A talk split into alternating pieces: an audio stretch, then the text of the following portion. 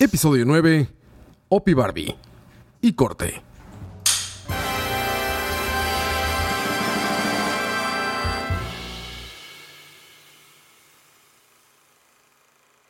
Bienvenidos sean a una emisión más de nuestro podcast y corte podcast que habíamos eh, quedado mal, yo creo que prácticamente durante unas tres semanas, probablemente casi cuatro, casi un mes quizá. Mea culpa. Yo creo que más. Yo- No más. ¿Más de un mes? Sí, más de cuatro. Por lo menos Per- dos meses. perdón, yo me hago eh, 100% responsable porque no había estado eh, disponible para grabar este O podcast. sea, en realidad yo creo que es como el hecho de que es esto, o sea, este podcast es como un, no decir un hobby, pero es algo que hacemos en el tiempo libre de nuestro sí, trabajo. exacto, exacto. Entonces, obviamente tuvimos dos semanas pesadas en las que también no estuvimos todos presentes, entonces era mejor esperar un tiempo. Sí, sí, exacto. Bastantes viajes, bastante trabajo, comerciales y demás. Entonces, pero ya estamos aquí. Y me parece que puedo asegurar que al menos la siguiente va a estar ahí. Episodio 9. El siguiente, el 10 va a estar ahí a tiempo, a tiempo y en forma. Y probablemente el 11. Ahorita tengo que ver con... Oh, Ahorita tengo que ver, premisa. ahorita tengo que ver justamente con Diego. Aquí lo tienen, Tiempos. la premisa. La premisa, la premisa. Pero aquí estamos y como siempre subiéndonos al tren. Yo creo que fue un buen timing. O sea, eh, todo se unió para que nosotros todavía no pudiéramos sacar un episodio y llegar a esto. Sí. Y que regresara cuando, cuando sucede esto del trend de Exacto. Oppenheimer y de Barbie. ¿no? Sí, Y ahorita cual. vamos a platicar un poquito de eso. Ahí me tocó vivir el estreno en Estados Unidos y aparentemente era algo distinto a lo que pasó aquí en Latinoamérica, ¿no? Pero ahorita lo platicamos. Ok. ¿No? Pero ¿cómo estás, Diego? No, todo bien, todo bien. Eh, un saludo a toda la gente. Yo lo que quería era dar un poquito como del contexto como introductorio de lo que es el, el famosísimo Barbenheimer o como le pusimos nosotros el Opi Barbie. Para no ser borregos. Ajá, exactamente. en el sentido de que, o sea, hay mucha gente, o sea, mucha gente se pregunta el por qué se dio el fenómeno de Barbenheimer, o sea, por qué estas dos películas decidieron salir en el mismo momento y no es casualidad. O sea, es, hay que recordar que Christopher Nolan, desde, no sé si desde sus inicios, pero probablemente sus más grandes películas salieron de la mano de Warner. Y en el 2021, Christopher Nolan se peleó con Warner porque Warner decidió sacar todas sus películas, y específicamente en ese momento Tenet, en streaming, en HBO Max, que ahora se llama Max, por cierto. Que justo Tenet fue el parteaguas, digamos, de la pandemia. De la- Sí, ajá, claro. exactamente. Justo ahí vino. Sí. Y entonces se, por así decirlo, se ponen las aguas un poco turbias, se pelea Nolan con Warner y le dice chao pescado. Warner se va con Universal a hacer su próxima... No, Nolan se va con Eh, Nolan se va Nolan, con sí. Universal, Ajá. perdón. Y Warner se cree que como por decirlo, como por venganza, por así decirlo, decide que su máxima, por así decirlo, su película A del año la va a sacar en la misma fecha en la que va a salir la película de Nolan, como Eso estaría muy triste. ¿Creen que Barbie sea la película A de este año de, De Warner. De Warner, perdón? mercadológicamente yo diría que Pues sí. ah, no, no, mercadológicamente sí, O sea, claro. como estudio, pensando en billetes, sí. Bueno, Sí. quién sabe. porque Por también- producto, tal, de fijo, totalmente no. o sea, Ojalá no. no. No, no creo, no creo. No, porque yo diría que por producto sería, bueno, Dune, pero creo que la van a pasar al 2024. Se va a atrasar. Sí. Sí. porque no me imagino, la verdad, como Barbie, como metida como, como en los Oscars, así como decir, ah, esta es la que está compitiendo. No me la imagino. ¿Quién sabe ya será? Yo creo que, o sea, pensando mercadológicamente. Sí, no, y en el mercadológicamente billete, sí, clarísimo. sí, totalmente. Y Va a ser la audiencia y todo. Y, yo creo que ellos ni siquiera se esperaban el éxito que No, tuvo, ¿eh? no, no. Tan- ni ellos mismos. Por No, eso digo que y- no creo que sea la carta más fuerte. Más bien creo que, o sea, sabían, tenían un plan de mercadotecnia y sabían que es una marca importantísima, Claro. pero no creo que hayan pensado que llegaba a ser un, un- un producto de culto como de, de cultura pop tan importante como se No, convirtió este mes, ¿no? Sinceramente, yo creo que incluso ese mismo conflicto entre Nolan y los, los estudios, el Barbenheimer, fue lo mejor que le pudo haber pasado a las dos películas. Claro. Porque Por yo supuesto, creo al que final se ayudan entre ellas en vez de Exacto, pisotearse. sí, sí, hizo, hizo mercadológicamente algo, o sea, O sea, ¿hace eh, cuánto estúpido. uno o sea, hace no cuán- ve esto, digamos? No, y hay un montón de gente, bueno, que me ha platicado a mí eh, personalmente, o sea, conocidos, que vieron una u otra porque no había entradas para la otra, ¿sabes? Ajá. O sea, gente que quería ver Barbie y no hubo entradas para Barbie se metió a Oppenheimer. Y gente que iba a ver Oppenheimer no había entradas para Oppenheimer. Dijo, pues a ver, vamos a ver Barbie, ¿no? Sí, claro. O sea, como dicen, creo que nadie salió ganando ni perdiendo, me No. refiero. Fue algo como muy balanceado. En, en películas sumamente Totalmente opuestas, ¿no? pero salieron ganando y creo que es como como lo leí lo le- esto no es lo leí en un TikTok lo, lo vi en un tweet Lo leí en un tweet. ah, lo leí en un tweet fuente de la hispanidad eso sí pero creo que era uno de los cópulas que sigue vivo creo que es Francis Ajá. Eh, decía fuente de la hispanidad ¿verdad? no me crean fuente Miami me lo confirmó pero decía que es una gran noticia para el cine que dos películas que no van a tener secuelas estén siendo tan taquilleras en las salas. Por dicha. O sea, que no va a haber, bueno, no sabemos, pero Bueno, no creo ¿cómo que vaya a haber sabes? un Barbie 2 o un Oppenheimer 2. Eh, yo espero que no. de Oppenheimer espero que no. De Barbie, de Barbie estaría ahí, estaría cagado en ver una dos, pero no espero que Sí, de Oppenheimer no. Exacto. O sea, que, que lo decían desde la perspectiva de que de, es muy beneficioso para el cine después de tantos años de que todo era secuelas y reprises y, y, y precuelas y todo eso. Sí, Que hagan Sí, que dos películas tan taquilleras sean. No, y también es como así. oficialmente ya ahora sí se siente como un comeback del cine como era, porque igual lo que hablamos en los programas anteriores, desde hace cuánto se viene reponiendo el cine después de, de dos, tres años que estuvo muy bajo, o con muy bajo tal vez no, sino con producciones que no llegan a este tipo de, de, eventos, pues, Yo tenía- sociales y, y culturales. Yo, o sea, yo tenía de verdad, no recuerdo la última vez, tal vez la última vez puede haber sido Avengers Endgame, que veía el cine tan tallado, con las salas tan ocupadas, con tan imposible conseguir no entradas. O sea, el fin de semana de estreno de estas dos películas No, era muy absurdo, difícil conseguir absurdo. entradas. O sea, Sí, sí, sí. Y ahí podemos empezar a hablar. Bueno, no te saludé, Dani. ¿Cómo estás, Dani? Ah, muy bien. Nos gracias. brincamos, de hecho, nos brincamos y ya ni saludamos. Nos emocionamos con la conversación, pero no, todo bien, por dicha. Ya Te, está. te esperaba con, uñ- con uñas rosas y no negras hoy. No, no tengo esmalte rosado, pero. ahí está. Vino de. Opi. Sí, vino de Ajá, Opi. viene del lado de Oppenheimer. Pero sí, qué bueno, Dani. Qué bueno que, estás, que estamos aquí reunidos los tres. Ah, bueno, entonces hablemos si quieren un poquito la premier. A ver, les digo, a mí me tocó eh, los Estados Unidos, ¿no?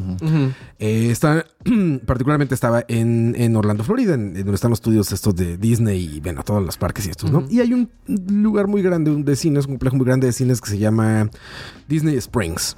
Y están los AMC cinemas, ¿no? Que son un montón de salas y ya saben y todo eso. Y pues es el lugar perfecto para... Pues como para hacer premiers, digamos, para... O sea, no para los artistas, los actores, no, sino me refiero para que mucha gente pueda llegar a un, a un lugar, porque son parques gigantes, ¿no? Claro. No, son- no, es un mall, es un parque enorme donde caben miles de personas. Y bueno, me pareció curioso. Yo no la vi ahí, la vi posterior. De hecho, la acabo de ver el día de ayer, las dos. Pero, Fresquitico. muy fresco las Mm. tengo. Pero no vi el fenómeno rosa que al menos vi en México yo, por ejemplo, ¿no? O sea, el, Sí. el- el que vi en, los- en los- en el- en las redes sociales de México, y creo que también en Costa Rica sucedió, Sí, claro. Sí. que la gente estaba vestida de rosa para ir a la premier o para ir en posteriores, ¿no? Yo fui partícipe. En México hay algo muy triste de eso de que se peleaban por los estos palomeras y estos como Ah, vasos claro, que daban, que creo que se agarró a golpes la gente, una Sí. cosa terrible. Pero bueno, me- me- me- eso fue lo primero que quería comentarles. Me dio curiosidad que me parece que el fenómeno de la ropa es algo latino. No, no fue algo de allá, ¿no? No, no fue algo que nos trajo la mercadotecnia de, de Por fin de Estados Latinoamérica Unidos. se pone de primero en algo. Exactamente. No estamos repitiéndolo. Entonces hizo algo ahí este, muy simpático y la gente pues, decidió irla a ver de rosa. Yo creo que si hubieran sabido lo que iban a ver, no lo hubieran hecho. Ahorita Ujú. platicamos por qué. Pero creo que la gente no sabía de qué era la película y por eso se fue No, vestida de claro. rosa, ¿no? Pero bueno, ustedes la vieron y sí la vieron de rosa. Sí, obvio. No, yo no. Tú fuiste de rosa, digo, tú no. Yo no. tampoco no tienes cosas rosas. No, sí, no yo tengo tampoco. nada rosado y no, no, no pude. Pero cu- cuando fui, también fue el día que se estrenó, todo el mundo iba rosado. O sea, toda la Algo, sala, algo traía de rosa toda la gente, todos, todos tenían algo, bolsos, suéteres, gorras, jackets, blusas, Fue- vestidos, todo. Fue súper curioso porque yo también logré ir el jueves, que, que fue como el estreno, y desde que uno llegaba al parqueo del cine, uno veía Ah, tanta gente ya. de rosado que uno decía, wow. O sea, ¿Van a ir a ver la película o vienen a ver, o vienen es- de ver la exacto. película? Y digamos, y, y ya ahí sería como adentrarnos en el tema de la película, pero también fue tan extraño ver padres con niñas y niños que iban a ver la película y yo decía, ¿sabrán Eso que es una sátira? Ajá. o sea, en, yo... mi- en mi sala habían muchos niños y yo... eh, Eso, eso me parece que es culpa. A ver, dos cosas. De la mercadotecnia, Sí, sí, total. totalmente. pero también de la ignorancia. ¿Por qué? Porque si tú revisas la película, dice PG-13. Sí. Dice para mayores de 13 años. Y si tú lees un poquito acerca de qué significa eso, significa que no es infantil No. en lo absoluto. O sea, te advierte, puede tener temas de adolescentes, bla, bla, bla, y para arriba, y escenas explícitas, y no sé qué. Pero mercadológicamente no lo vendieron así. Para nada. En- Esa corporación maléfica que logró esto no iba a hacerlo. O sea. Mattel no iba a dejar de decir. Sí. Mattel no iba a dejar que dijeran, oigan, vamos a una película de mi Barbie y avisen por favor que no es para niñas Exacto. o para niños. No iba a permitirlo Mattel. No, Nunca. jamás. Entonces, por eso que sucedió Pero así. todo fue parte de siempre. Claro, un plan maquiavélico. es un plan maquiavélico para que. Por eso, ¿te acuerdas que lo comentamos en podcast anteriores que les dije, no, no sé, eh, fuera del aire o en el aire lo platicamos, pero yo les decía, no entiendo de qué va Barbie, porque lo que están poniendo no dice nada. Yo, ten- yo, yo, yo compartí ese miedo. O sea, yo, yo sentía que se estaba hablando más del tema Barbie, pero como la muñeca, que De la del tema de la película. De la O sea, marca en vez del nadie contenido. decía nada de, de qué va a tratar, Sí. de qué va a hablar. Esas era como, ok, es Greta Gerwig, entonces todo el mundo dice, ok, va a ser como del lado del feminismo Ajá. moderno, y después era como, va a ser una sátira. Entonces yo Pero, digo, ok. pero aparte, eso que acabas de decir también, o sea, entre comillas es cierto, porque a ver, ¿cuánta gente de la que fue a ver Barbie vio una película de Greta Gerwig? muy pocos, Muy yo creo. Exactamente. ¿Cuánta gente dijo, ah, sé de qué va el No, cine no, de Greta muy Gerwig? pocas. Entonces, no, o sea, a Sí, ver, no. yo me atrevo a decir que, no sé, el 80% de la gente que fue a ver Barbie vio que era una película de la muñeca y vio que todo el mundo está, se estaba vistiendo de rosa Sí, y claro. vio que estaban poniendo en los cines estos cartones para que tomaras la foto dentro de una caja de Barbie, ¿sabes? Y dijo, vamos a ver Sí. la película de Barbie. Sí, claro. Yo creo que ese fue el fenómeno realmente, no el de eh, los cinéfilos, porque su directora lo es, Greta lo es y se nota en la película, se nota Sí. que es cinéfila, Sí. pero, pero creo que el fenómeno vino más bien del lado pop, de la Ujú. cultura pop, ¿no? Y eso fue lo que llevó a toda la gente. Bueno, es que. Y- también es como inevitable. O sea, si uno se pone a pensar, es como, puta, tenés esta marca que es gigante, que lleva años, años en, en la historia de la cultura popular. Es imposible no, no combinarlo. O sea, era muy difícil mantener como al margen las dos cosas. Entonces, por ese lado, di, también es un poco obvio. Y creo que también, la- incluso la gente, además de la mercadotecnia, o sea, la gente se sumó. O sea, como que también fuimos parte Ajá. de. O sea, como que fuimos como, "Man, no importa. O sea, está cool. O sea, como que hasta cierto punto se volvió cool en su momento decir como, ah, sí, está cool ir de rosado y ser parte del movimiento porque como siempre queremos ser parte de algo y entonces era como, esto, esto es lo que está en este momento de moda, pues digamos, por Sí, más que tal vez usted no Sí, entienda lo que va a tratar la película, es como, ah, no importa, yo voy de rosado. Entonces también, y no, y no, y no, y no quiero que se sienta como una crítica, sino porque, porque también creo que más bien le ayudó a la película, le ayudó al cine, Sí. le ayudó a las taquillas, o sea, fue para bien. Tal vez alguna gente diga, ay, estoy harto del rosado y todo eso, pero digo yo, "Ma, es un color, no pasa nada. O sea, véalo más bien desde el punto de vista de, de cómo se promovió que la gente volviera a las salas gracias a este movimiento tan mainstream que fue la película. Sí, a, a- a mí en particular, digo, y, y- y- y es una crítica muy particular, yo, yo no suelo seguir como, como esas tendencias, esas modas, no, Claro. no, no me llenan, no me divierten. Si me divirtieran, estaría feliz de la vida, ¿sabes? Con un Exacto. sombrero de Sí, vaquero sí. Y, y de rosa y así, Ajá. pero no me divierten y, y aparte... mm, Digo, a ver, no soy fan de la directora, no soy fan de Barbie, no sé qué, es- de qué va la Barbie, o sea, obviamente conozco las Barbies, ¿no? Pero no, nunca tuve una muñeca Barbie o no sé como Ujú. nada de su lore de- o, o de sus... O sea, no tendría por qué decir, ah, no, ahora soy súper fan de Barbie, ¿no? Claro. No tendría Sí, por no qué. hay una razón. Y, y- y no sigo esos fenómenos, pero también entiendo, y ahí sí que empezamos a hablar de la película, creo que la molestia vino, o sea, la molestia mayor de la gente que estuvo en contra, porque yo, por ejemplo, leí varias reseñas antes de, ver la película, ¿no? Y leía eh, reseñas sin spoilers. Y había gente muy molesta. Y había críticos que la tachaban de una basura progresista, la tachaban de, así, de, de la porquería más grande de todo eso. Yo dije, puta, debe ser muy mala, güey. O sea, para que esta gente esté diciendo ya es una basura, dije, puta, ya me imagino. La realidad es que cuando vi Barbie, me estaba riendo muchísimo en la sala. Súper Es una comedia. Es demasiado Me graciosa. reí mucho. eh, eh, me parecía como, como muy bien lograda a nivel de, de, de- de- de una sátira burda al, al absurdo, o sea, burda hasta el extremo, la llevaron hasta el Es extremo. tonta, es tonta. Sí, sí. Es, es tonta, No es, es así. No, exactamente. Y, y me parece que está bien lograda, ¿no? Sí, y, claro. y entonces, y eso, o sea, les pregunto a ustedes, a ver, me parece que quizá todas las opiniones de magnífica y de basura vienen de gente que no entendió la película. Los que creen que va- puede ganar el Oscar y que es una película No. magnífica Mm. para la historia no sé qué, no entendieron la película. No. Es que- y los que dicen que es una porquería y se enojaron y no sé qué, tampoco, la entendieron. No, no. ¿No? Es que, o sea, como siempre, volvemos como que al- la gente se va a los extremos y son los que están en los extremos son la gente más vocal y es como n- no se deje ir por los por tanto véala nada más por lo que es y yo opino igual que vos o sea yo siento que es, es una película divertida Ujú. es un mensaje fuerte eh, se pasa bien se divierte uno ¿Te parece un mensaje fuerte a ti? bueno, tal vez en, en su momento, en- al principio uno sí está como con, con la expectativa de, ok, es Barbie, quiero ver de qué me va a tratar y al final termina siendo como, yo siento que es como, como feminismo capitalista, Pero, ajá. pero... ¿No es una burla al feminismo y una burla al machismo Es y que una burla a a todo? eso quería llegar, porque lo quería preguntar que es es una como, burla a todo. depende de cómo lo tomaste y que para a vos qué te pareció fuerte. Digamos, a mí, pero o sea, digamos, ¿Qué es, cu- ¿Cuál es tu percepción de un- del mensaje fuerte de la película? Claro, sí, porque todo Porque depende de obviamente cómo todos lo vamos, uno. ajá, percibir Para mí, diferente. digamos, lo- post la película, tal vez lo que yo sentí que me impactó de la peli fue como nunca he visto una peli que lograra denigrar para bien o enseñarnos para bien lo hecho picha, perdón por decirlo, pero lo, o lo mal que está el patriarcado. En el sentido, o sea, como toda esta situación de cómo, de cómo la vida es, o sea, de, de cómo el mundo es del hombre para el hombre y por el hombre Ajá. y cómo lo demuestran y, y toda esta figura de Ken, que además para mí Ryan Gosling es lo mejor que puede haber en esa película, o sea, ese Robot Show.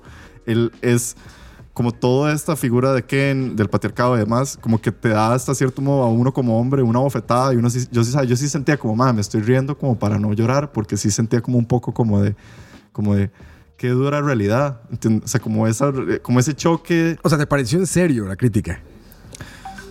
pues hasta cierto punto como, como una crítica que no, o sea, no es como que va a llegar a algo, o sea, la película no es como que va a cambiar el mundo, pero yo sé que hay ciertos hombres que probablemente van a ver la película y sí van a sentir como, uy, madre. Sí, que no son cero consci- conscientes de la realidad. Exacto, digamos, Ajá. los que no son conscientes de la realidad van a poder por lo menos ver la película y yo, yo esperaría que salgan con un poquito o con un granito de, de- de, ah, ok, ya voy, veo por dónde va toda esta situación de, del patriarcado y el feminismo. Porque siento que es como lo más básico, digamos, el feminismo y el patriarcado en esa película es como muy básico, pero sí sé que hay gente que no entienden ese- esos niveles tan básicos. Entonces tal vez cuando ven la peli, yo digo como, "Mae, qué dicha, ¿no? Por lo menos va a haber alguien que va a verla y va a salir con un poquito, va a ser una, una mejor persona, ojalá. Qué curioso. Le va a abrir curioso. los ojos. Sí, a, a mí no me pareció fuerte el tema. Es, o sea, no me chocó tanto, pero sí me. Obviamente sí me puso a pensar. Fue como, ok, sí, en parte sí tiene sentido, a pesar de que, como dice Roa, no hay que tomárselo tan en serio porque ni siquiera la misma directora lo está poniendo tan en serio. Es simplemente como el chiste de. Pero No, de, yo- sí broma en broma, como dice uno, ¿verdad? Al final es como, ah, ok, todo bien. A mí sí me llegó. O sea, yo, o sea, yo sí, yo sí incluso yo dije como, "Ma, qué difícil el día de mañana si yo llego a ser padre de una hija, porque yo decía como que, qué duro, ¿no? O sea, la mujer siempre va a ser tratada como, como rosada, como delicada, como Barbie, y, y difícilmente las oportunidades de la mujer siempre van a ser distintas a la del hombre. Entonces, creo que la película, a pesar de ser un... ¿Estamos al aire? la película, a pesar de ser una sátira y una comedia y que a veces uno dice, no sé si se está tomando en serio el mensaje, por lo menos a mí, hasta cierto punto yo sí dije como, es, es como me río para no llorar. O sea, era lo que yo, ese era como mi sentimiento, reírme para no llorar de lo triste en realidad que es la situación. Qué curioso, güey. Fíjate que Sí. yo, no, yo no había platicado con nadie, la vi ayer, no había platicado con nadie. Y, y- y a mí yo creo que me quedé es con una comedia eh, que se burla del feminismo, se burla del machismo, se burla del patriarcado, se burla del progresismo. O sea, eso es lo que me gustó a mí. O sea, que sentí que estaba dejando como idiotas a todos.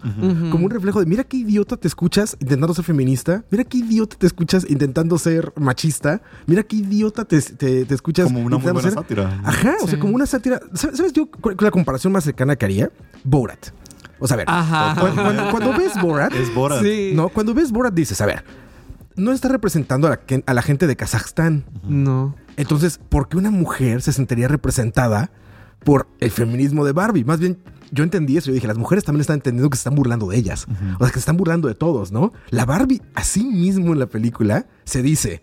Cuando dice cosas inteligentes, se sorprende y las demás, oh, ¿viste lo que dije? ¿No? Entonces yo dije, ay, van a entender que no es feminista. No. Y también de los hombres, que vi que hay muchos molestos porque dijeron, es que los hombres nos ponen como idiotas. También dije, oye, güey, a ver, es exactamente lo mismo, güey. Se están burlando en los extremos de, de los dos lados. O sea, no veo como. O sea, sí puedo entender que de manera superficial parece que hay una carga hacia algún lado, porque eh, la película. eh, trata acerca de, de la Barbie, ¿no? Y de hecho, por ejemplo, me encantan las bromas que estas que hacen con Alan. Ah, con qué bueno. esto, y y los, los caballos me parece una genialidad Eso absoluta. increíble. Absoluta. Ay, yo le aplaudí de Sí, pie. eso muy Y bueno. A la, a- a En la directora y todo. Eso de los caballos Y lo, me parece y lo del magnífico. cierre, o sea, lo que me gusta es como cierran ese chiste de los caballos. Eso es impresionante. Y, y que agarres, que agarres algo, digo, por eso, repito, a ver, por eso, por eso repito mi punto. Me parece que es un absurdo hacia todos lados. Sí, sí, sí. Yo no encontré el mensaje fuerte del feminismo, de hecho creo que se burla mucho del feminismo. No encontré el mensaje fuerte de, de la misoginia, eso creo que se burla de eso. No encontré el mensaje fuerte del progresismo en eso, creo que también se burla. O sea, creo que vamos a reírnos de todos. para que se encuentre cada quien lo menso que te oyes, ¿no? Y eso fue lo que a mí me gustó, porque sí sentí, por ejemplo, cuando, cuando hablan de todo, cuando hay ese sinsentido en el guion, que todo el guion es un sinsentido, fue exactamente la comparación con Borat, ¿no? O sea, tú ves películas de Borat o de Sasha Baron Cohen o todas estas, nadie se explica cómo es que llegó un cohete a un lugar en, eh, en el medio de Kazajstán, no sé qué. Nadie lo explica. Y no necesitas, porque el No, guion no va a eso. Entonces, cuando en Barbie Land no hay agua, pero hay sirenas, está bien, es una tontería de guion, pero no lo necesitas. Sí, no se están necesita. burlando. Se están burlando todo el tiempo, ¿no? O sea, Sí, es, no. es- es para que te rías. Lo de los caballos, te digo, me pareció magnífico, porque me pareció el mejor ejemplo de la disminución al absoluto, digamos, de, de algo con lo- de lo que se estaban burlando ahí, como de este machismo y de este eh, masculinidad frágil y de todo esto. Ajá. El caballo es como perfecto, ¿no? Es como, o sea, como que es un caballo grandote así, ¿no? Es como, oh. Entonces, me pareció como mucho más elegante que hacer algo fálico normal, Claro. inmediatamente. O, o sea, como que me pareció muy elegante ahí. Y, y del otro lado también me encantó que las figuras eh, como abiertamente feministas sean tan débiles. Porque me pareció exactamente lo mismo, como, como lo mismo, ¿no? O sea, como que, como que dijo, a ver, aquí nos vamos a burlar de todos porque este guion está escrito para que, para- como una buena comedia, ¿no? No voy a medias tintas ni nada, voy a llevar al absurdo todo. Y lo cumplió, nunca vi esa debilidad, ¿no? La vi obviamente, y es, es, lo que, es lo peor que me parece la película, pero es su culpa, cuando hablan de Mattel. Ah, sí. Porque Pues- una corporación pues sí iba a limitar eso, ¿no? Es o sea, que no, no, eh, hay un movimiento feminista que fuera a, a- a delimitar hasta dónde va la burla al, al feminismo, ni un movimiento de machistas que fuera a delimitar hasta dónde va la burla al machismo. Claro. Pero el que paga las cuentas sí, Ah, dijo, supuesto. a ver, de Mattel sí te burlas, pero te burlas hasta acá. Ah, exacto. Sí, hasta y ese, es tu- ese se siente suavecito, y eso con Will Ferrell es como hasta simpático. Qué genial, Will Ferrell, Ah. además. Muy bueno, muy bueno. Pero ese fue el único momento en la película en que siento que, que es una trampa. Eh. O sea, la trampa es caer en la mentira o que quieran meterte en la mentira de decir, voy a dar un mensaje muy profundo así de parte de Mattel. Es que ellos nunca Ahí a destruir su propia marca. No, jamás. y nunca de una corporación no vas a encontrar un mensaje fuerte. No. Sí, no, no. De, de hecho, a mí, desde que empieza la película y salía el logo de Mattel, yo no sabía que Mattel era como patrocinador. Pero es, obviamente era lógico. Era, o Sí, sea, era obvio. Pero sí, yo, yo no. el nombre de la exacto. marca ahí. Pero no me cayó hasta que empieza la película y sale como, creo que sale como, como un plateado y se pone rosado y luego ya Ajá. empieza la película. Y yo dije, ah, ok, sí, Mattel metió mano en esto. Y en ese momento en que pasa, arranca la película con el logo de Mattel, dije, dice, nunca, no van, a, no van a destruir la imagen de Barbie porque si la misma está patrocinando, nunca lo van a destruir. Entonces desde ese momento yo creo que yo también tuve como ese momento de decir, ok, sí, por lo menos va a haber un freno. O sea, en algún Es una momento... En algún momento la película va, de- va a llegar hasta un punto donde no va a seguir destruyendo porque no puede. Sí, lo más que, no, o sea, lo más que pasan son como chistecitos, como cuando empiezan a presentar a todas las Barbies y que está Mitch, que es la Barbie embarazada, que es como a la que todo el mundo rechaza. Ajá. Como que eso son, de ahí no, no se excede, pues. o el hecho de que no, muy- todos son cuando- hombres. Ajá, Exacto. sí, que- también. que los- Pero dice, pero hubo una mujer hace unos años y Ajá. después hubo otra, lo que hace dos mujeres. Pero, pero es muy, Sí, muy, muy muy sutil. reservadito. es muy ¿no? sutil. Y te digo, yo me divertí mucho. eh, debo de admitir, me, me sorprendió mucho. Bueno, ya había visto el teaser eh, con las referencias a Kubrick, ¿no? De, Ah, de sí. Odisea en el Sí. espacio, porque fue lo único que habíamos visto.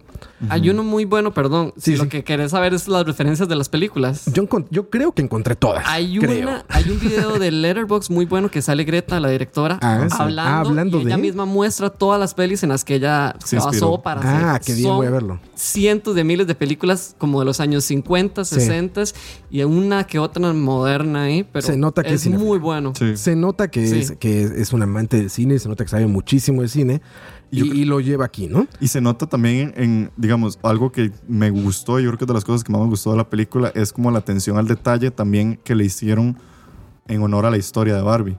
En el sentido que, digamos, todos los, los outfits que salen son outfits que en algún momento fueron de una Barbie. O sea, lo que ellos visten y Ajá, demás, sí. todas fueron de muñecas Barbies. Incluso el chiste que es genial de cuando ella tira el vestido y se pone, se detiene el Qué tiempo bueno, y sí. dice El nombre del sí. vestido, es porque eso sí fueron. Sí, sí, sí. O sea, las casitas, la, Todo, la- todo. digamos, las tiendas, todo. Hay un, de- eso sí lo vi en un TikTok donde hablaba como de todos los detalles de la historia. Lo de leíste en un TikTok. Lo leí en un TikTok de cómo la película también hizo como honor a la historia de Barbie en el sentido de que no quiso como tampoco decir algo que no fuera parte de la historia de Barbie. O sea, también cuidaron mucho porque es una figura, Barbie creo que es del 69, o sea, estamos hablando de un, de un juguete que tiene muchos años en la historia.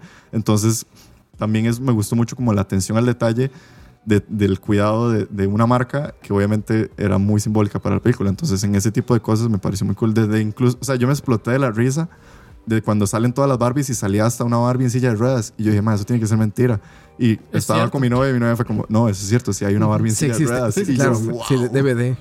No, y a ver, eso para lo que les decía, ¿no? Yo no sé nada de Barbie, pero me imagino que para un fan de Barbie ha de ser un tema así como Ah, de, claro, ah, una sí. fan ha de ser así como de, claro, yo tuve esa muñeca, o yo vi eso, o yo vi el otro, me O acuerdo de conoce todas las. Barbies que han salido, todos los outfits. Como el de los. Simpsons. ¿Cómo se llama? El, el Smithers. No, no era Smithers. Era el, el ayudante de. Ajá, sí, Smithers. Él era, él era fan de la, de fan de la, la muñeca. de la muñeca de ellos. De Stacy Malibu. de la Stacy Malibu. Sí, muy Pero bueno, los, los Smithers de la vida real deben estar felices Ah, del, trabajo.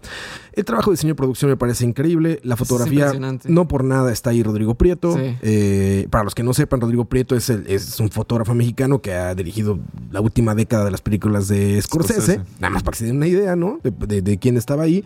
y, y se nota. De nuevo, e- el, trabajo de Greta en, en el sentido de ser eh, la referencia, o sea, del cine autorreferencial. Me parece increíble, güey, las referencias a, a Matrix, ¿no? Esa, esa escena me parece Genial. muy chistosa, güey, la de la zapatilla y todo esto. Que por cierto no lo dijimos al principio, pero no, no tiene mucho sentido hablar de esas películas sin spoilers, entonces Ah, bueno, perdón. lo podemos poner en el texto. Lo podemos poner en el texto, creo, ¿no? O sea, Sí. a- a- no- por suerte no estamos en vivo, entonces nadie, nadie le está pasando esto, pero ahí ponemos con spoilers. Exacto. Porque si, no, alert. si no, ¿de qué hablamos? Sí, no? sí. Pero bueno, todas esas referencias a eso, a The Shining, este, Kubrick, de, de- de Kubrick, sobre todo, este, Mr. Strangelove, esta, esta, esta sala donde están reunidos todos los de Mattel. O sea, e- es, me parece una, una verdadera eh, como genialidad a nivel de cuánto puede ser congruente con, con- con la comedia. O sea, me parece que nunca falla en eso. Nunca me falló a mí, o sea, nunca me sentí aleccionado. Porque cuando estaban, había un momento como que parecía que era serio y parecía así, salían con una broma, güey. Y yo decía, bien, bien. Porque toda esa gente crítica que dice, están aleccionando a los niños para que se vuelvan eh, gays y para que se vistan de rosa o para que el feminismo... No, sé qué". no están aleccionando a nadie, es una broma todo el tiempo. Sí. Las feministas se burlan de las feministas, los machistas se burlan de los machistas, los progres se burlan de los progres, ¿no? O sea, Sí. en el mar no hay agua, ¿sabes? O sea, es, es una broma, es una broma al 100%. Los, los, los ejecutivos se burlan de los ejecutivos de la Sí, empresa. claro. Entonces, eso, eso me gustó mucho. Me reí mucho, me parecen grandes chistes. Ujú. Margot Robbie y Ryan Gosling lo hacen Muy bien. Margot Robbie me falta que le den un papel donde como que la dejen explotarse, ¿sabes? O sea, me quedó mal Tarantino. O sea, me fascinó esa película, pero Tarantino le dio. Dice que por respeto, él dice que fue por respeto, pero en Once Upon a Time in Hollywood le dio un papel en el que no la deja como, como explotar, ¿no? O sea, se roban la Sí. pantalla Brad Pitt y, Y Leonardo y DiCaprio, sí, totalmente. Aquí, desgraciadamente, creo que el guion hace que se lleve la película, como ustedes dijeron, Gosling. Gosling. Sí, Totalmente. no, Ryan Gosling Se la lleva él por el guion. Sí. Me gustaría ver una película en la que le, le- le den un guion para que se la lleve ella. Porque Sí. es una actriz con mucho renombre. Yo te diría, creo que no la, bueno, lo estuvimos conversando hace unos días. Mm. Eh, ve a Tonya. Ah, La sí, vi. en Aitonia. Sí, la Tonya vi. con Sí, Margot está Robbie, bien. ahí lo hace muy, Sí. muy, muy bien. Sí, lo hace muy bien. Que yo lo compararía con sus trabajos anteriores, pero aquí, desgraciadamente, digo, desgraciadamente para ella, Sí. creo que Gosling, Sí, fue lo que Gosling- le tocó. el, el guion le cargó a Gosling que y se lo Gosling llevó se lo él, ¿no? robó. Pero, pero muy, muy bien esta chica. Este. Los, los cameos todos, o sea, de Dua Lipa hasta No, la John cantidad de gente, sí. O sea, ¿Qué es un- es ese cast? era, era absurdo, demasiada gente. Muy te digo, no, bueno. no había manera de que, de que, o sea, e- eso es lo que, por lo que tanto, eh, digo, recomendaría a Barbie, es por eso, porque me parece como sumamente congruente con sí misma. O sea, consigo misma. Cuando, cuando la quieres castigar, yo llegué después de leer las reseñas que leí, dije, puta, guapo, una porquería, ¿no? Y llegué y dije, ¿qué vio esta gente? O sea, es, es muy Sí, me- a mí me parece, o sea, tal vez no tanto como que la alaben, pero sí me choca mucho que a la gente no le haya gustado, porque que no le gustó. sí. Eh, Es que- o sea, que tenés que hilar tan fino para encontrar. Si te la tomas en serio, Yo creo que- seguramente yo creo que cosas ahí-. Sí, pero ya eso es algo más emocional, más psicológico, como No. la percibís, pues. Yo creo que lo que puede ser es también lo que hablábamos al principio, el fenómeno del Barbenheimer. En el sentido de que, como salió a la misma vez que Oppenheimer, y Oppenheimer sí es una película que tal vez está más eh, apuntando a todo lo que son como los premios y el cine como de, de ese tipo. Ah, del cine pretencioso. El cine, No, el- exacto, pretencioso. cine pretencioso, cine de premios y demás, la gente pensó como, ah, entonces Barbie seguro también es cine pretencioso y va para la crítica y cosas así. Y todo lo contrario, yo creo que como que el mismo fenómeno provocó que es- ibas a esperar ver dos películas que estaban como para los para, el- para la Sí, pretensión, que iban para a la ser crítica. este, eh, similares en eso, pues. Exacto, entonces yo creo que eso es lo que tal vez pudo haber provocado que chocaran de esa manera, porque yo creo que tal vez si Barbie hubiera salido como un blockbuster de verano, eh, así tal Sí, cual en como otro lo es, momento. la gente hubiera dicho, no, está súper divertida, es una comedia, tal, tal, tal, Chao. tal". Pero como sale la misma vez como Oppenheimer, yo creo que algo que pudo haber afectado es eso. O sea, que la gente esperaba ver Oppenheimer 2. o sea, o, o, o, o- Sí, la verdadera contraparte de Oppenheimer, el crítica, mismo ajá, nivel. eh. Y esa fue la, la- es la diferencia, digamos, ya hablando de las realidades, la diferencia entre estas dos, dos estrenos es que eh, Barbie está dividido y Oppenheimer pa- aparentemente no, Oppenheimer aparentemente el 99% de la gente dice Sí. que es una maravilla y ya, punto, no, no hubo como una polémica de nada, nada, y la de Barbie está eso, porque evidentemente una comedia de este corte, una sátira tan bien lograda, pues siempre va a provocar esto. Me me recordó mucho a, a Borat, me gusta mucho más Borat, pero vaya, me recordó ese mismo fenómeno. Decir, te la tomas en serio, va- Sí, no. no vas a disfrutarla. No. Si te tomas nada. en serio, si te pones a ver el guion de Borat, te pones a ver, pues, a ver la Son crítica de Borat. películas para divertirse. Exactamente, es eso, es eso. Y la verdad la disfruté, no esperaba, no esperaba nada y me, me divertí bastante. Me quedo, me quedo con tus increíbles. Me acuerdo mucho, como, o sea, te digo, como que encontré como la burla para cada quien. Me acuerdo mucho la burla al final del. A la burla de la. ¿Cómo se le llama esto? A la apropiación cultural. Cuando el tipo este que habla inglés español. Ah, el esposo raro, de, de, de la mamá, pues. Sí, mamá que le niña. habla en español a la chica y la Ah, chica se ve cómo sí, se va el carro y me estaba oyendo que diciendo, esto es apropiación cultural, no sé qué, ¿sabes? O sea, como que dije, ¿se habían salvado a esos güeyes de que se burlaran de ellos? Ya se burlaron también de burlaron ellos, ¿no? también. Eso me gusta Barbie. Se burla Sí. de todos. Se burla de todos. Te puedes ofender si eres feminista, te puedes ofender si eres machista, te puedes ofender si eres progre, te puedes ofender si eres vegano, te puedes ofender de lo que sea. De lo que sea. Pero si entiendes que es una broma, Sí. la vas a pasar Sí, divertido, sí, ¿no? sí. hay muchas cosas, ya digamos, ahí se los dejo de tarea a la gente que quiera. Pero también hay muchos, para los que nos gusta eso, detrás de cámaras y cosas de la producción y demás también están súper cool. Todo lo que era como la transición del mundo de Barbie al mundo real, todo eso era práctico. O sea, como donde Sí, salen sets. ellos, los sets y demás. Y eso me pareció, claro. O sea, me pareció súper cool que de verdad sí se hubiera como un esmero hacia eso. Las coreografías y la música me parecía también Ese muy montaje musical de Ryan Gosling es buenísimo. es, es divertido. o sea, te sentís como viendo, no sé, como. Wow. Hace poco no veía un musical comédico de esa manera. O sea, el que uno decía, como, ah, no es como la típica canción que se te va a pegar, sino que más bien es Ajá. como la misma canción te hace reír. O sea, cuando ellos empezaban Sí, a bailar sí, sí. Y, Sí. hacían- y hacen como en Beat It, que se dan la mano y no sé qué, yo me explotaba la risa. Yo decía, "Ma, esto es una genialidad. o sea, es demasiado gracioso. Como nadie se va a reír. Eso me pareció muy cool de la peli. Sí, sí, es- es muy congruente consigo misma. Digo, me parece que todo el tiempo se dedica a hacerte reír. Sí. Y, y lo logra, más o menos en algunas cosas. Yo veía gente que se reía. Vale, que estaba aquí hace unos minutos, me decía que ella le causó mucha curiosidad. Ella fue a ver Barbie dos veces. Una, me parece que un sábado por la tarde. No, un sábado de mediodía y una un jueves en la noche, una cosa así. Dice que el día que fue en la noche toda la gente en la sala se reía. Y que el sábado que fue nadie se reía, Qué raro. ¿no? Y que la diferencia es que había niños. Mm. Claro, porque el sábado la gente dijo, voy a llevar a mis hijos a ver Barbie.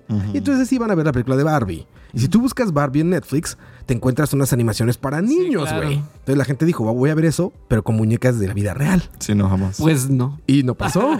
Probablemente la gente que iba de noche donde no van niños, ya dijo, bueno, vamos a ver una sátira o vamos a ver una comedia. Y se rió con una comedia, ¿no? claro. Creo que es la confusión. Y creo que eso es culpa, te digo, justamente de la poca información que dieron. Sí. Lo platicamos mucho antes. Nadie sabía de qué iba Barbie. No, ¿No? nada. Y era un mensaje como ahí, como medio difuso de va de, de veras, va de no, es un live action de la muñeca, es una sátira, es una comedia para niños, para, o sea, era como, como muy lodoso estaba el ambiente. Sí, sí, sí. Pero bueno, ahí está la película, yo sí la recomendaría a la gente, este, digo, si, si, si quieren una referencia de antes, imagínense Borat Sí, o el The. Dictatorship, esas películas, Sí. imagínense esas en el universo de Barbie. Tal ¿no? cual. Sí, sí. es eso y muy, muy en su tiempo, es una película de muy su tiempo, no sé cómo va a envejecer, pero ahorita en la conversación está bueno escuchar esas comedias. Sí, habrá que ver el- la- las- los temas que tocan, qué tal envejecen y, y porque visualmente no creo que envejezca mal, pero los temas habrá que ver qué tal envejecen. Pues igual ya superamos esa etapa y entonces ya, ya no dará risa porque dirán como, Mm. ah, ¿te acuerdas cuando estamos bien mensos eh, peleando por eso? Ajá. ¿No? Quizá va a pasar eso, no lo sé, pero, pero divertí, me divertí, digamos, me divertí. Y no soy fanático del cine de ella, pero, pero me gustó esta película. Sí, y yo creo que si ya como por recomendación también que nos gusta a veces dar en este cine, en este podcast, yo sí recomendaría, digamos, de Greta, si les gustó Barbie, que vean eh, Lady Bird. Lady Lady Bird Bird, es muy bueno. Eh, es muy, es, o sea, si te gustó como el estilo de Greta y su, eh, como la, yo siento que ella tiene como muy buen tacto con ese tipo de temas. En Lady Bird queda súper Ajá, bien. es como un muy sensible, Ajá. pero también no, no, te, no te da el drama, pues. No, no. Lo- lo- mantiene la comedia, porque en Lady Bird hay, hay buenos chistes también, o, o buena comedia. Total. A pesar de no ser una comedia, porque la peli El es un of mamá, Entonces, genial, ajá. sí. Sí, sí. Entonces te da como esos hints, no, no te es como, ok, te voy a hablar de eso, no, no. Ahí, Exacto. ahí te lo lleva súper relax. Es- es, buena. Sí, sí. Yo recomendaría recomendaría. Lady Bird, sí. Ya está. Iba a durar bastante en sala, me imagino, porque el Sí. éxito en taquilla es una locura. Ni siquiera costó tanto. Déjame ver si encuentro aquí el, Y el súper- precio, pero no costó tanto esa película y resulta que está ganando todo el dinero del mundo. Y creo que fue bastante.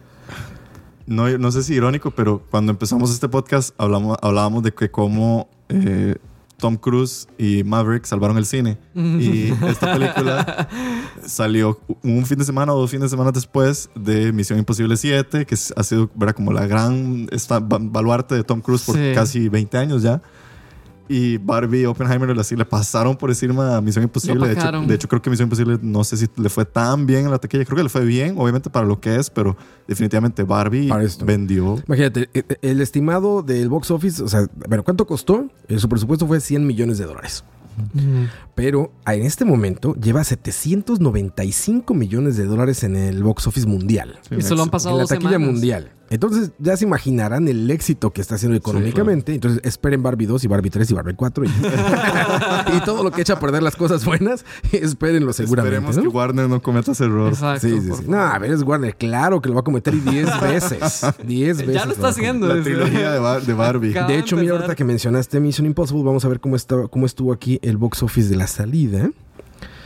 Eh, box office. Ahí está, mira. Este costó 290 millones de dólares. Wow. Casi tres veces lo que Barbie. Wow. Y lleva hasta el momento mundial 450 millones. Sí, ya no. lo superó Barbie. No está mal, ya está en números. O sea, ya lleva 200 millones de dólares más de lo que costó. Claro. Pero imagino que, que están esperando como bastante más, ¿no? Sí, claro. Sí.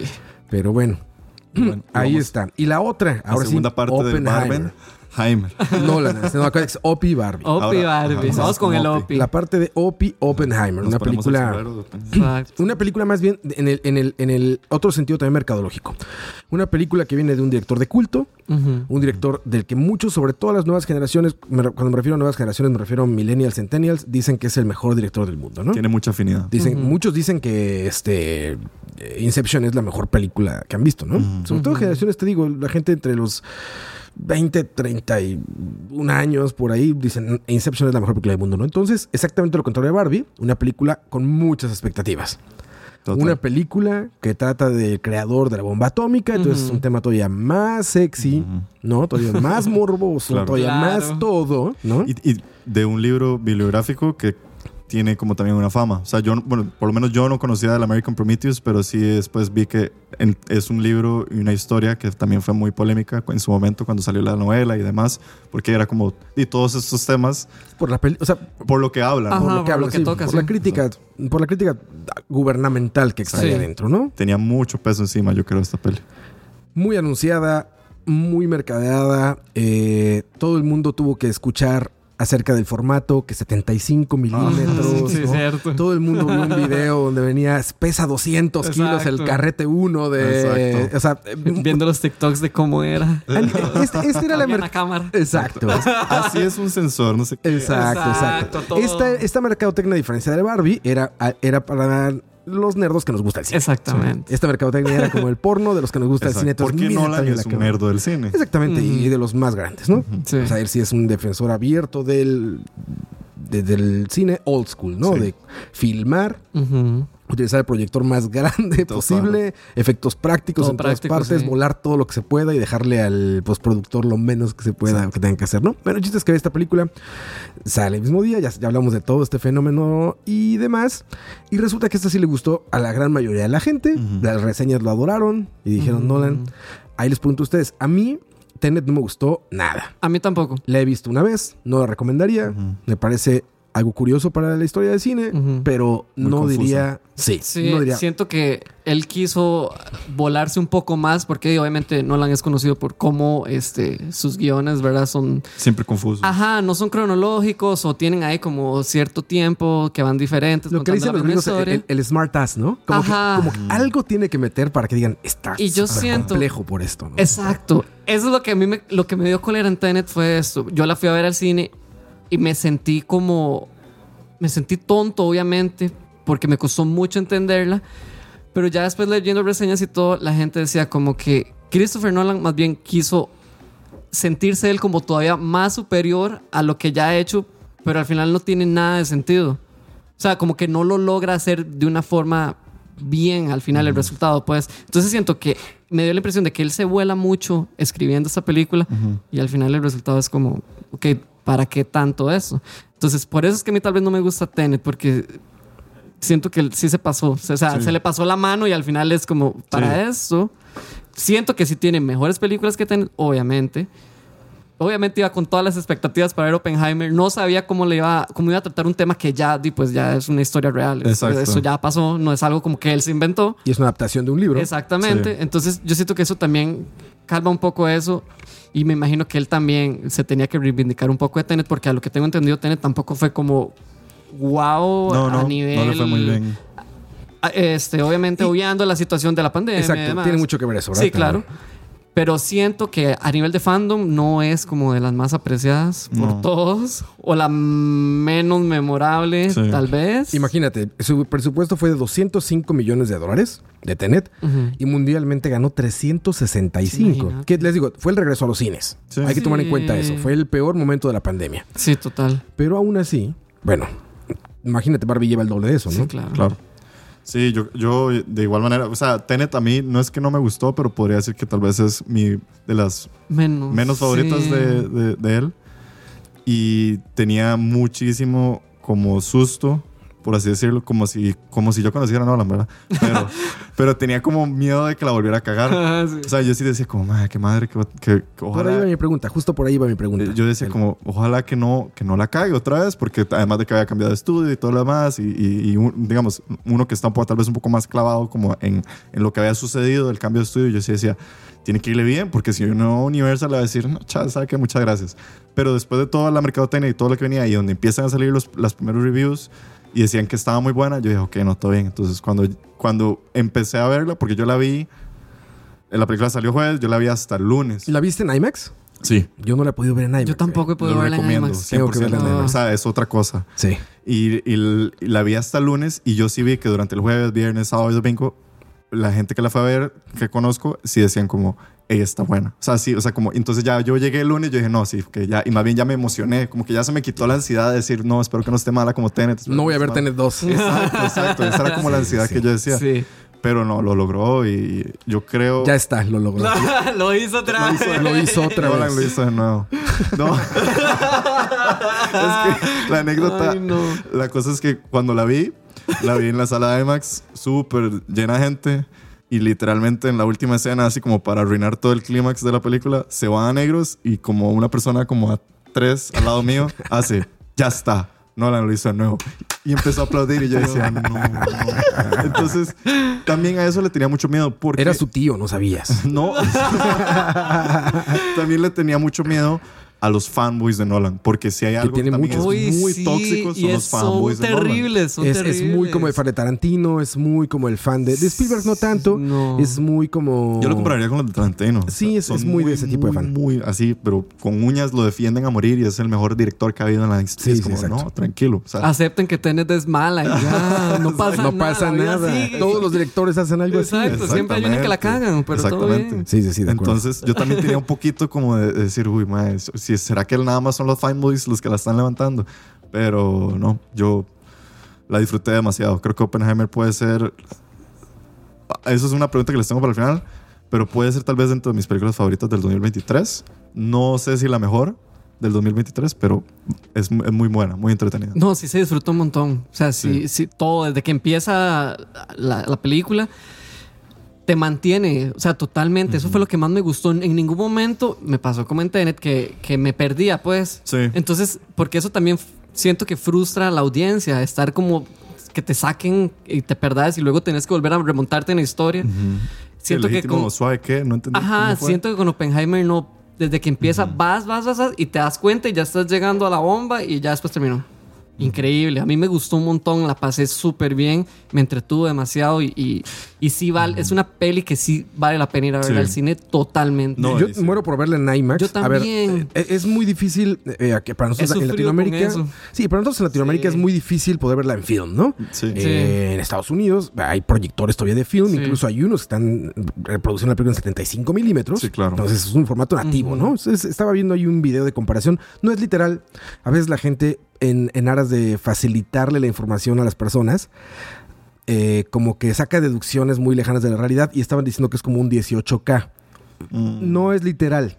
No se lo tomen literal, pero vaya, lo, que, lo que quiere decir es que, es que es un formato muy, muy grande, que es muy expandible, ¿no? Exacto. Sí. Pero no se lo tomen como tan literal, porque a veces la gente mal informa diciendo esto. ¿no? Y ahora te van a decir, ah, es que el IMAX es 18K. no, el print y la, y, la, y, la, y la transmisión de luz, digamos, a una pantalla a través de print Sí. es distinto que a través de un procesador de una Exacto. pantalla, ¿no?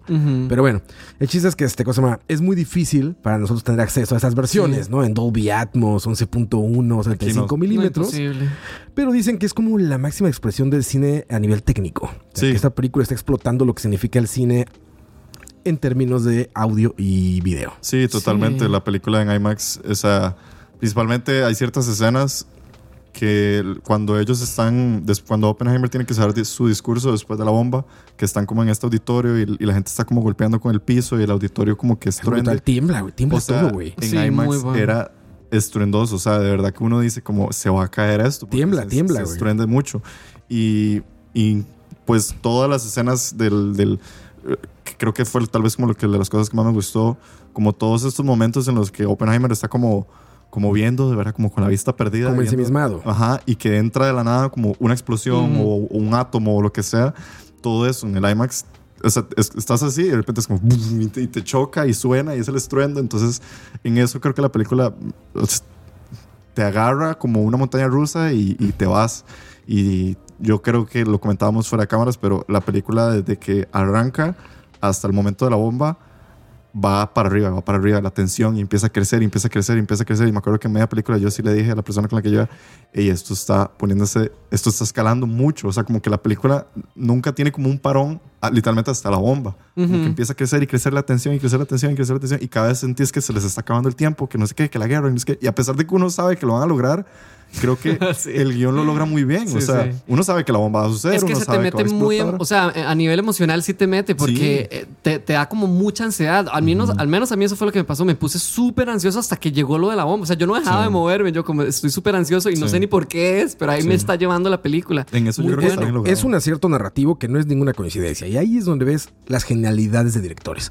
Justamente un par de semanas antes de la, de la premier, eh, lo entrevistaron en Entertainment Weekly a Nolan. Y yo estaba leyendo la entrevista justamente, lo vi encontrar acá. Y Nolan platicó algo que me llamó mucha atención en ese momento. Nolan dijo, el guion está escrito en primera persona.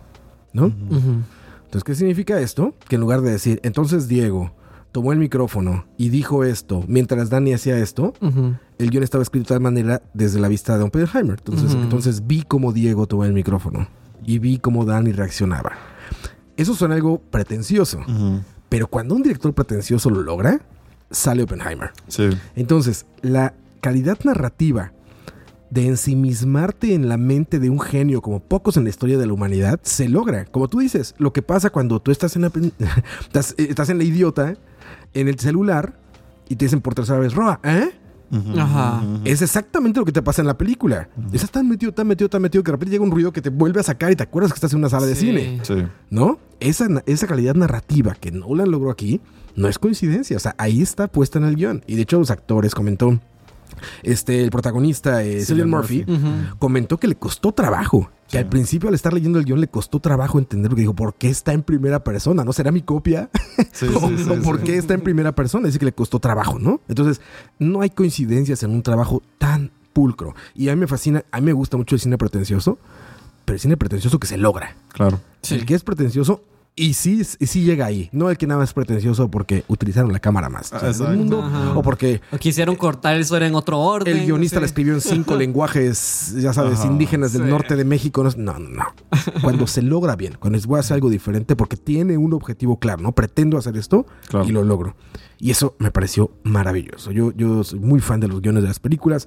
Yo me divierto igual que leyendo el guion que viendo la película. Y muero por leer este guion, pero me parece como, como él logra con tanta elegancia sacarte del morbo de la bomba. Ujú. y interesarte por un tema humano, por un tema de una persona. Por eso se llama Oppenheimer, por eso no se llama Sí. la bomba La bomba atómica, o por eso sí. no se llama la bla, bla, bla, se llama Oppenheimer, porque te mete en la cabeza de él. Por ejemplo, otra maravilla narrativa, ahorita que no lo podía creer. Las diferencias entre blanco y negro y color son narrativas. Sí. Es porque la vista desde Luis es en blanco y negro, la del gran villano cuadrado. Y las vistas en color son las de Oppenheimer. Oppenheimer. Es la parte humana. Es la parte donde están contando la historia de una persona que está detrás de todo eso. Y la otra es la de la, la- la de la documentación. La otra es la de esto fue lo que sucedió. Sí. Este es el libro de Prometeo americano. ¿no? Exacto, sí. Este es es el como libro. la ficción, no, no ficción, pero por lo No, menos pero es, como es lo... la sensibilidad de Ajá, Oppenheimer. la otra es como, mira lo que estaba viviendo. El, el- el desnudo que hace esta chica, eh, no recuerdo su nombre de la actriz. Florence Pugh. Eh, Florence exactamente, Florence Pugh. Me parece increíble. El desnudo en la sala de interrogación. ¿Qué, qué escena más, eh, qué manera más elegante, si se puede decir elegante, de hacer sentir lo que estaba sintiendo la esposa, de escuchar esa, esa declaración ahí, la ¿no? vulner- Sí. vulnerabilidad, Vulnerabilidad. y todo. Exacto. Cómo lo, ¿Cómo lo expone estaban exponiendo Sí, ahí? ¿Cómo estaba ahí? Esos son, digo, cosas que solo un director como Nolan puede hacer. Sí. Sí. Que se ven muy poquitos directores que sacan esos destellos que dices, ¿cómo diablos se te ocurrió hacer eso, güey? ¿Cómo, cómo nos pusiste en esta posición tan incómoda, tan rara, pero que te hace sentir qué siente una esposa y qué siente cuando está diciendo... Y eso le estaban y es- haciendo. Y es lo que es. Él lo dice en la sí. película, no lo dice, lo pusieron en un cuartito, no querían prensa, no querían un cuartito mal acomodado, no, este incómodo, porque querían humillarlo ahí. Y Nolan lo cuenta bien. Me gustaría mucho leer el libro para ver qué tan fiel es la adaptación, Claro. Pero lo logra muy bien, tío. Y cuando se logran esas pretensiones técnicas y narrativas con esta mercadotecnia, puta, pues, terminas y dices, acabo de ver una, una obra maestra, ¿no? O sea, acabo Sí. de ver algo que, que conjuga todo, güey. O sea, Sí. todo, todo, todo, que todo te lleva a un lugar. Y dices, sí, bien, bien. La última parte, tú, tú, tú, tú, Dani, por ejemplo, ¿qué pensaste de, de la del tercer acto, de la última hora?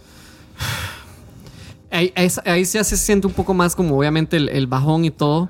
Sí, obviamente te da más chance como de, de poner la atención ya como se va resolviendo todo y también te hace sentir ya como más empático con Oppenheimer porque la primera parte es como que lo veo actuar a él y estoy maravillado de las cosas que está haciendo ya después te, te más bien te ponen a otra parte que es como ok no entiendo mucho la parte este emocional moral de Oppenheimer también Ujú. entonces sí, siento que es una buena forma en la que lo cierra. Como que después de llevarnos a mil, lo primero y el segundo acto, ya para el final te, te, te lleva en un buen ritmo, siento yo, hasta el final. A mí me gustó mucho en realidad. Sí. Sí. Sí, yo. El, el tercer acto, por, por momentos sí sentí como que. Como que se hizo muy largo, pero después dije, no, es que es lógico. O sea, el, el primero y el segundo acto te, te, te están llevando tan, Claro. Tanta tensión que el tercer acto no, no podía volver a levantar porque no tenía lógica dónde nos iba a llevar. Y más bien lleva como a ese final donde más bien te deja como, como un poco pensativo sobre. Pero lo- yo creo que, ajá, de eso se trataba, como ya, ya te envuelve a vos más como, como qué es lo que pensás respecto a y no tanto como a recibir información, no sé, de- de- sobre situaciones. Y es pues. que incluso es como más reflexivo. Exacto, porque incluso durante la película, o sea, el- para mí, digamos, yo por momentos incluso el mismo personaje de, de Oppenheimer me parecía incluso hasta como, como muy, ¿cómo decirlo? Como que se la creía demasiado, o sea, que por Sí. momentos uno era como, "Ey, o sea, et- está siendo demasiado soberbio. Y en cambio, en ese tercer acto, cuando ya lo vemos a él, donde se quiebra y ya él se ve como esta persona derrotada, que hasta su misma esposa le dice, hey, ma, haga algo, defiéndase, y él está como quebrado ya completamente, es donde ese tercer acto a mí me dio como a entender como la fragilidad de él y del por qué él probablemente se sentía, como se lo dijo al final a Einstein, o sea, como, como hey, creo que, o sea, la cagamos. No, y sí se puede sentir como que sí se rompe una barrera. Con, con Oppenheimer y, y digamos uno como espectador al inicio, uno, o al menos yo lo sentía así, no sé si a ustedes les pasó, pero yo me sentía como con una barrera con el personaje de él, como que no podía, todavía no cliqueaba, no cliqueaba, no cliqueaba. Porque para mí lo tenía como algo superior, pues. Y conforme va avanzando la película, yo sentía un poco más de empatía con él, un poco- más de empatía hasta el puro final. Sí. Entonces no sé si también eso será parte de el efecto del, del como el desarrollo del personaje. Como que al final... Como que se va humanizando. Porque Exacto. al principio es como, ok, es Ajá, yo lo sentía súper alejado y después decía, no, no, y ya me sentía hasta mal por él y de todo. Sí. Pero al inicio me costó mucho eso. O sea, yo sí sentí como esa barrera, pues. Y es que existe, a ver, porque también algo que hay que notar aquí, a ver, es una película. No, me- no he leído el libro de nuevo, pero es una película que te va a hablar de algo que no entendemos el 99% Sí, de la no, población. totalmente. ¿no? O sea, física cuántica y fusión y todo eso. Entiendes lo básico, pero no puedes quedarte ni siquiera cerca de la talla de lo que está pasando por la mente de todos estos Sí. físicos, ¿no? Jamás. Que es- me encantaba un, un meme que vi por ahí que decía que este era el Avengers de los físicos, ¿no? y yo dije, sí, o sea, me imagino que para alguien que le gusta la física, o sea, aquí, a ver, yo me emocioné cuando vi, por ejemplo, a, a este cosa, a Einstein, ¿no? Ajá, Entonces right. ya me imagino a alguien, a Niels Bohr, me acordaba Sí, de Niels, Niels Bohr de la escuela, me acordaba sí. y me emocioné, pero de la del, del ocho más, no, güey, con No. ese nombre yo decía, creo que te he escuchado, ¿no? Pero no, perdón, te, te fallé secundaria, fallé escuela secundaria, te fallé maestro de física, pero bueno, me imagino que quien realmente está metido en esto debe Ah, ser una- claro, emoción un increíble verlos ahí, ¿no? Exacto. Pero bueno, me acordé mucho, eh, eh, cuando estaba viendo la película, me acordé mucho de Chernobyl. ¿Se acuerdan de Chernobyl? Ajá. Cuando sale eh, el personaje este que hace. Bueno, el- el- es el Legasov, como soldado ese. Ajá, Legasov. Legazo. Esta- le- ¿Era Legasov era- o era el Legasov otro? ¿no? Era, era Shervina, Ajá. el, el soldado, Boris Shervina. Ajá, Boris Shervin. Ajá. Ese personaje está hecho en, en este cosa, se llama, en Chernobyl, para que nos expliquen qué Ajá. está pasando. ¿Ok? Entonces, el Lieutenant Groups, que sí es su personaje real, el de Matt El Damon, Matt Damon. Matt Damon. está escrito de tal manera que somos Exacto. nosotros. Claro, sí se siente. Por sí. eso, Y así lo sientes. por eso en el primer acto. la película es como de mis personajes favoritos porque Sí. es como, ah, ese soy yo, el que no está entendiendo nada. En el primer acto así lo sientes. Lo sientes como, ah, él es el puede maestro de kindergarten Ajá. que nos está llevando para que veamos cómo se siente Exacto. estar enfrente de ocho de las mentes más grandes de la Tierra y no entenderles nada y ver cómo están peleando por los egos y demás, ¿no? Pero bueno. Total. de nuevo ese es un acierto de, eh, de- muy importante del guion. Pero a mí la maravilla que me pasa con ese tercer acto, que muchos los escuché y los entiendo. Escuché mucha gente que dijo, está muy larga. Yo lo he dicho en este podcast. Me parece que una película de tres horas es muy larga. Pero, pero, aquí me fascinó la elegancia con la que Nolan dice, ok, ¿querían ver una explosión? Ahí está. Esto es increíble. Vamos, vamos a ver un tercer acto donde les voy a hablar de la película. Ajá. ¿Saben? El Sí. tema. Ya. El tema, Ya estuvo, Sí, ¿no? sí. Ya la vieron. Está increíble. La filmé como nadie había filmado, con el formato más imposible del Exacto. mundo, ¿no? Ya, Práctico, ya está todo. todo, Sí, sí, ya está todo. ¿Ya listos? Tomen esto. Y de los guion, del guion, de los mejores pimponeos de guion o de los mejores textos de, de los diálogos de este guion, todos están en la tercera parte No, de la película parte, sí. todo lo que yo me acuerdo en este momento de frases, creo que los, me fascina el guion y los- las frases que me acuerdo de los silencios y de todo, todos están en la tercera parte de la película. En el tercer acto vienen las grandes frases, vienen las grandes conversaciones, Sí. vienen las... O sea, a ver, El interrogatorio y todo, o sea. este, cosa más- Iron Man, este, Robert Robert Downey Robert Downey Jr. Jr., qué magnífico. Strauss. Es Robert Downey Jr. Tanto tiempo con una capa puesta que se había olvidado el tamaño de actor que es, ¿sabes? Sí. Sí. Lo ves ahí de nuevo y dices, por favor, gracias Dios, gracias, porque ya no hay, ya los metan de superhéroes, Sí. ya, pónganlos a hacer estas Sí. cosas. Y de hecho, el, el Nolan lo retó. Hay una entrevista muy buena que le hacen en Variety que Nolan reta a, a Robert Downey Jr. y le dice que para este personaje necesito que dejes de lado todo ese, ese personaje que sos de pretencioso y de clever, de que siempre tiene una respuestita para esto y cosas así. Como le digo, necesito que usted sea General Strauss, usted es un, un Ujú. político, usted es alguien como recto y no sé qué, no sé qué. Y creo que lo logra muy bien. No, No, hace buenísimo. increíble. La transformación física, la transformación Sí. de la voz, la transformación de todo. Todo. Cada gesto que hace, cómo se, cómo se toca, cuando, cuando, cuando, él, cuando él se reviente, tiene toda la seguridad y te lo revelan como el gran malo de la película, ¿no? Y te dicen, mira, todo lo había planeado él. Sí. Y ocho minutos después lo despedazan. Te lo despedazan muy rápido. Y la transformación que tiene él ahí Sí. es increíble. Y lo ves hasta más viejo. Lo ves como decaído, como más, como más flaco. O sea, físicamente, Derrotado. cómo se mueve derrotado, todo eso, ¿no? Y el final que me parece una cosa magnífica. O sea, la última escena que, que- que te lleva casi al principio de nuevo. ¿no? Es muy Nolan Es eso. como una o sea, pesadilla. Sí. es como Nolan, ¿no? Sí. Que te- lo hace muy así. Lo hace muy, muy... O sea, te tenía como esperando. empezó, Toma esto, ¿no? círculos, sí, sí. Le hace ese círculo y le hace un círculo magnífico que por fin muestra un Nolan que se apega a la realidad, ¿no? O sea, no necesitó trucos, no necesitó la pirinola hasta que nunca termina de girar, no necesitó una explosión gigante, no, no, no. Ya dijo, con diálogo Ahí. voy a hacer que hablen de esta película otros 10 años. ¿no? Con miedo para mí. Con- o sea, para mí la película, termina, o sea, la película termina con miedo y, Y las, da- y las últimas, ajá. escenas que ven, Sí. que ves son una pesadilla. es Sí, un pesadilla, es horrible. totalmente. Lo peor porque aparte son reales, o sea, Es no muy- son reales es las muy- escenas, pero me es muy refiero, cercano, es pues. posible. Ajá, Es muy posible. cercano. Sí, Entonces. Nolan lo hace de una manera magnífica. De, de- de- algo curioso que había notado aquí ya para que irlo sacando como de la mesa, se Claro. filmó en 57 días. Eso me parece ¿Qué? algo monstruoso.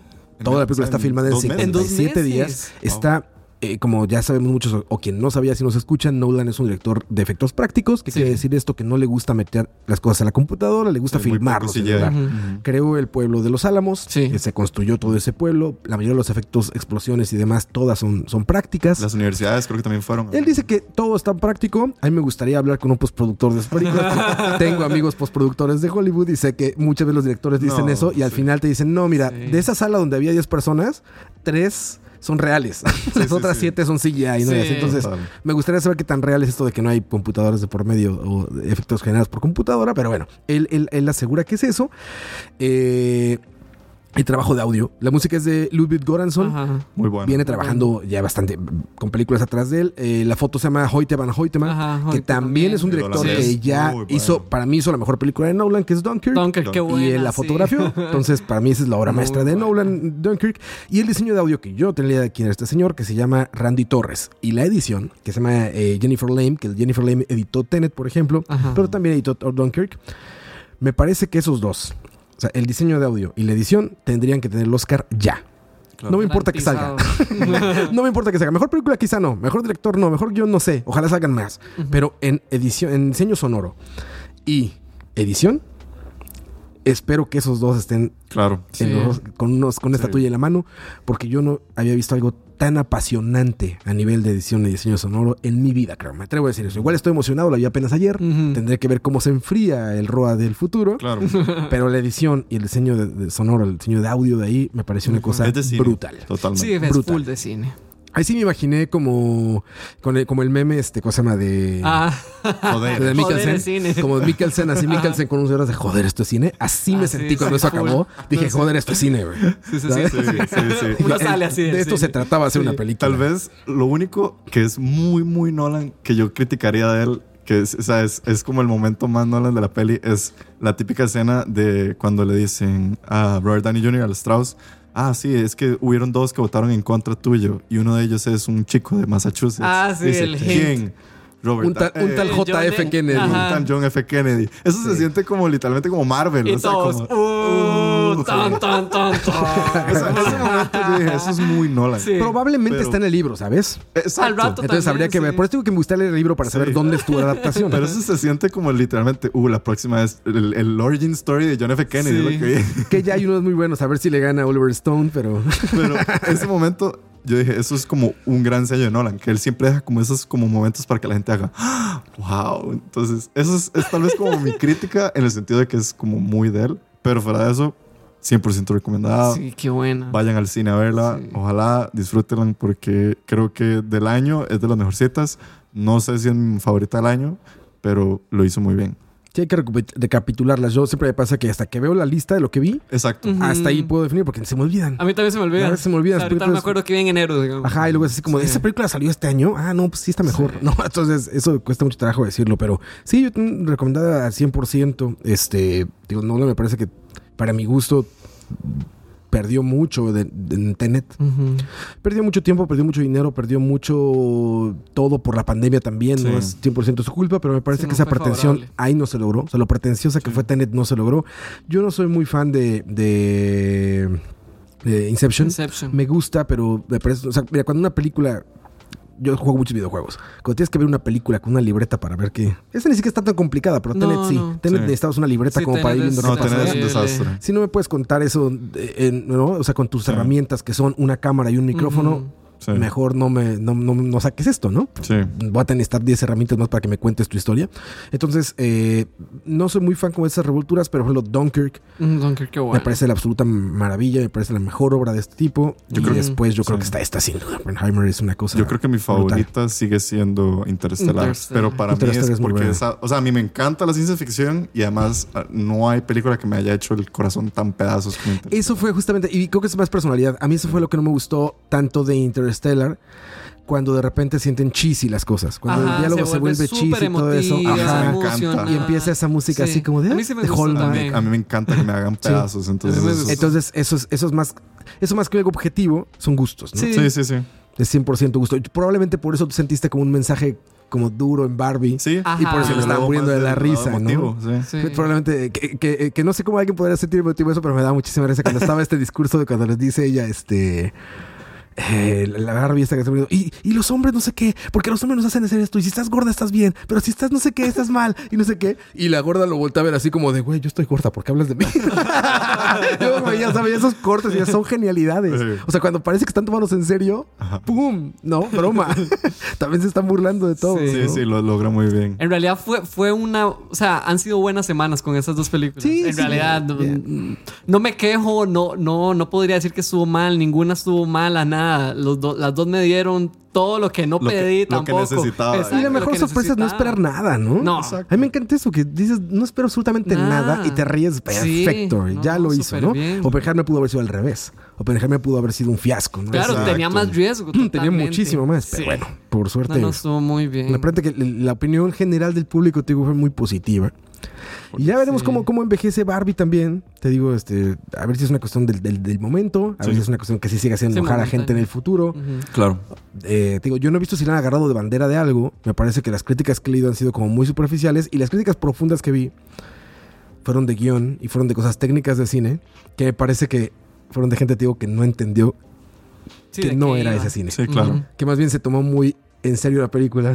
Yo creo que es incluso, o sea, si Barbie te ofendió, hay algo muy mal en usted. Sí, o sea, yo creo que deberías chequearte porque Está proyectando. Ajá, sí, nada como- más así, está es proyectando a la persona. Ok, amigo, creo que no entendiste el mensaje de la película. Sí. Si te está No, o o- y amigo o amiga. Sí, Porque también hay muchos grupos Bueno, que sí. también lo entiendo. O sea, hay grupos feministas que dicen, güey, es una trampa para el feminismo. Y también les entiendo porque es Sí, sí. uno de los de las figuras más tóxicas Sí. Eh, hablando de sexismo en el mundo, Claro. Barbie es una de las figuras más tóxicas que ha existido, las más puras. Entonces, también las entiendo, ¿no? Y la boda del capitalismo que es. Pero digo, si todos lo toman, si las feministas entienden que es una burla al feminismo y los machistas entienden que es una burla al machismo y los, y los, los, los, los, los- los- los- los- todos entienden que Sí. estamos burlando o que se está burlando de una situación, creo que nos podemos reír todos a gusto, ¿sabes? Sí, sí. Y seguir nuestras vidas y, y- y- y tomar temas más serios como algo ya como disciplinario, como algo que sí realmente está intentando como, como llevarte a un lugar serio, ¿no? Tomar lo mejor de lo que pueda usted del mensaje de la Sí, peli. aquí y es, divert- es que es diviértanse. Creo que la directora nunca, nunca, nunca intentó otra cosa. Sí, sí. Me parece que desde arranca te dice, vas, diviértete, güey, van a bailar, güey. Exacto. ¿Sabes? ¿Tú crees que esto es una lección de algo? Están bailando, idiota. Están bailando. O sea, la- o sea, el tema principal es que va a salir alguien celulitis. Le va a salir celulitis. O sea, ¿crees que esto es feminismo? Exacto. No. Si alguien sale bailando, automáticamente pierde la Exacto, es como todo eso. A ver, son unos taconcitos. Es la celulitis. Lo Ese del, lo güey- del pie plano es una genialidad. Ajá, el pie plano, güey. La, la, la lona que le hicieron de despedida, todo el Ah, mensaje sí, que sí. decía era impresionante.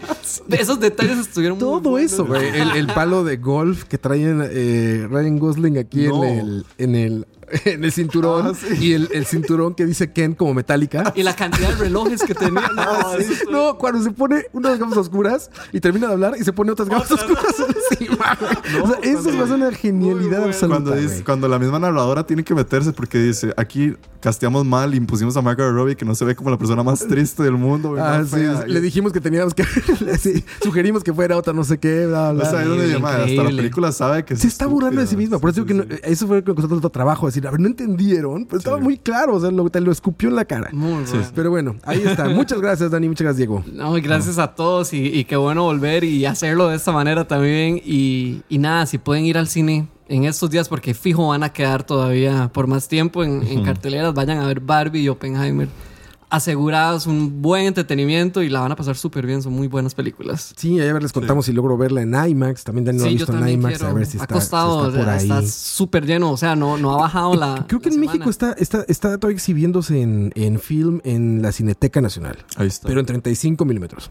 Ahí está. Creo que no en IMAX, pero bueno, habríamos, habríamos que buscar una oportunidad así como de verla ahí, pero Me parece una Y a ver qué viene en cartera. Si no, ya saben que este podcast es la primera vez que llegan a este podcast por el fenómeno de Opie Barbie. Ah, exacto. este, pues no hablamos siempre de actualidad, hablamos de cine. Exacto. Entonces, en esta ocasión tocó algo de actualidad, pero realmente hablamos de las películas que nos gustan, de las películas que no nos gustan y de lo que nos gusta o no del cine. Exacto. Sin pretensiones, no somos críticos de nada, no somos especialistas en nada, nos dedicamos a esta industria, nos dedicamos a la industria de entretenimiento y nos gusta mucho filmar y nos gusta mucho hacer cosas, entonces Exacto. por eso estamos aquí. Yo soy Oscar Roa, estuvo conmigo Diego Robert, Dani González y nos vemos en el siguiente y corte podcast. Cuídense mucho, hasta luego.